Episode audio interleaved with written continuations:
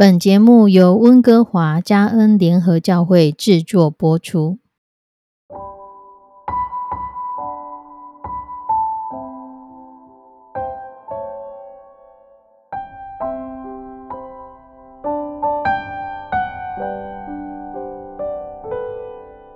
亲爱的弟兄姐妹，有一个故事是这么说的：有一个美丽的茶壶，他自己说。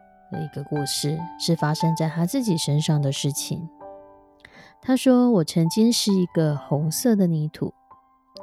有一天，我的主人把我抓在手里，又滚压又拍打，我痛的抗议：‘放开我！’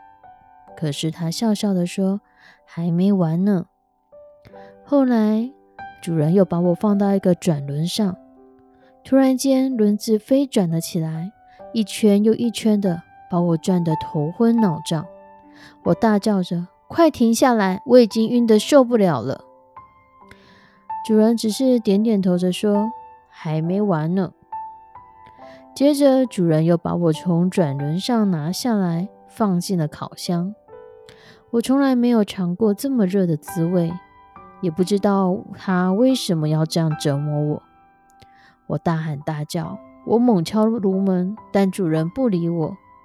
我从玻璃窗望出去，只看到他抿着嘴，摇摇头，说：“还没完呢。”终于，炉门打开，我松了一口气。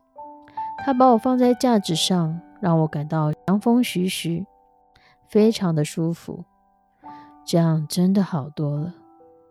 我正感觉舒服的时候，他又开始在我身上涂涂抹抹，那些颜料的味道真的很难闻。我想吐，又叫着说不要不要。可是主人只是点点头，重复那句老话：“还没完呢。”接着我又被他放进了一次烤炉，这一次温度高了两倍。我是热得死去活来，以为自己一定会窒息，在炉子里不断的尖叫哭喊。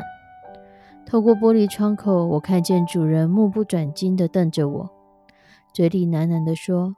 还没好呢，我再也受不了，心里彻底的绝望了。我打算放弃求救。而就在这时候，炉门打开，主人把我拿出来放在架子上。过了一小时，他拿了一面镜子来，让我瞧瞧自己现在的模样。我简直不敢相信镜子里面的我，这是多么的漂亮啊！主人对我说。我要你明白我的用心。我知道滚压和拍打让你很不好受，可是我如果撇下你不管，不久之后你就会干掉。我知道转轮会让你晕头转向，可是我如果停下来，不久以后你就会剥落成一块一块的。我知道烤炉很伤害你，可是没有经过这一步，不久之后你就会皲裂。我知道油料的味道非常难闻，可是如果我不涂抹，你就不会坚固，你的生命没有色彩。如果我不再一次把你放进烤炉中，就没有办法把色彩保存下来，而且硬度无法持久。最后，主人欣慰着看着我说：“嗯，你现在已经完工了。我开始要拿捏你的时候，就希望你是长这个样子。”越贵重的物品，往往需要经过越复杂、越精细的手续，它才可以完成。弟兄姐妹，你也渴望成为贵重的器皿吗？那可能不能期待可以走一条便宜的道路。无独有偶，中国古代哲学家孟子也说过：“天将降大任于斯人也，必先苦其心志，劳其筋骨，饿其体肤。”空乏其心，行拂乱其所为，所以动心忍性，增益其所不能。这解释是这么说的：上天如果要降落重大的责任在人身上，一定要先使他的内心痛苦，使他的筋骨劳累，使他经过饥饿，使他肌肤消瘦，才能够使他明白贫困之苦，让他做的事颠倒错乱，总不如意。通过这些事情来让他的内心警觉，使他的性格坚定，增加他原本不具备的才能。孟子可能不认识上帝，但他说出了很类似的话语。然而，我们可以从圣经中更直接的了解这个道理。在罗马书九章二十节到二十五节，你这个人呐，你是谁，竟敢向神抢嘴呢？受造之物岂能对造他的说：“你为什么这样造我呢？”窑匠难道没有权柄从一团泥里拿出一块做成贵重的器皿，又拿一块做成卑贱的器皿吗？倘若神要显明他的愤怒，彰显他的全能，就多多忍耐宽容那可怒预备遭毁灭的器皿，又要叫他丰盛的荣耀彰显在那蒙怜悯早预备得荣耀的器皿上。这器皿就是我们被神所招的，不但是从犹太人中，也是从外邦人中。这有何不可呢？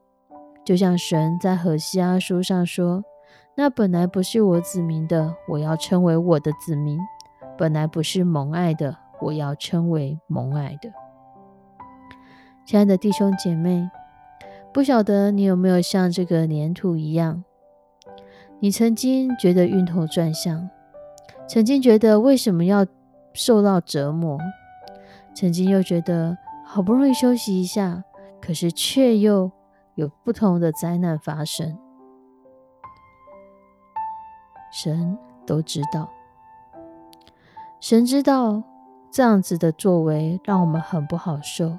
可是神更知道，我们如果他撇弃我们不管，如果只放任我们在舒适的环境，可能我们会干掉。可能我们会剥落，可能我们会皲裂，可能我们生命不会坚固，可能我们硬度无法持久。神知道，他需要经过这些磨练我们的过程，好使我们在他原本所预计、他命定我们的样子可以真正的发生。那他起初创造我们的时候，就已经呼召我们所要完成的事情。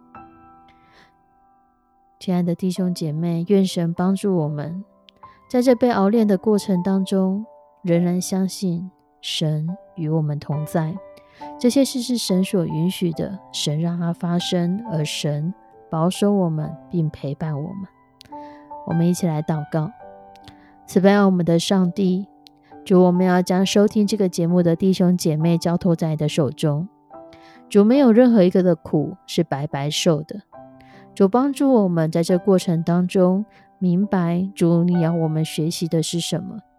你要兼顾我们的哪一方面的性格？你要让我们了解怎样的道理？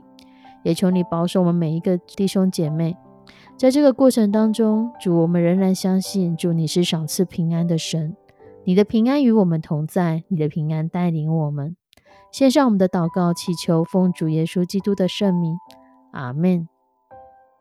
亲爱的弟兄姐妹，愿神的平安帮助我们度过一次又一次我们觉得难熬的过程，帮助我们度过一次又一次我们觉得想要放弃的过程。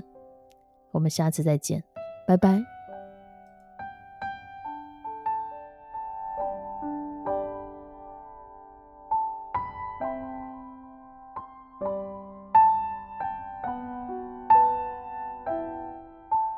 thank you.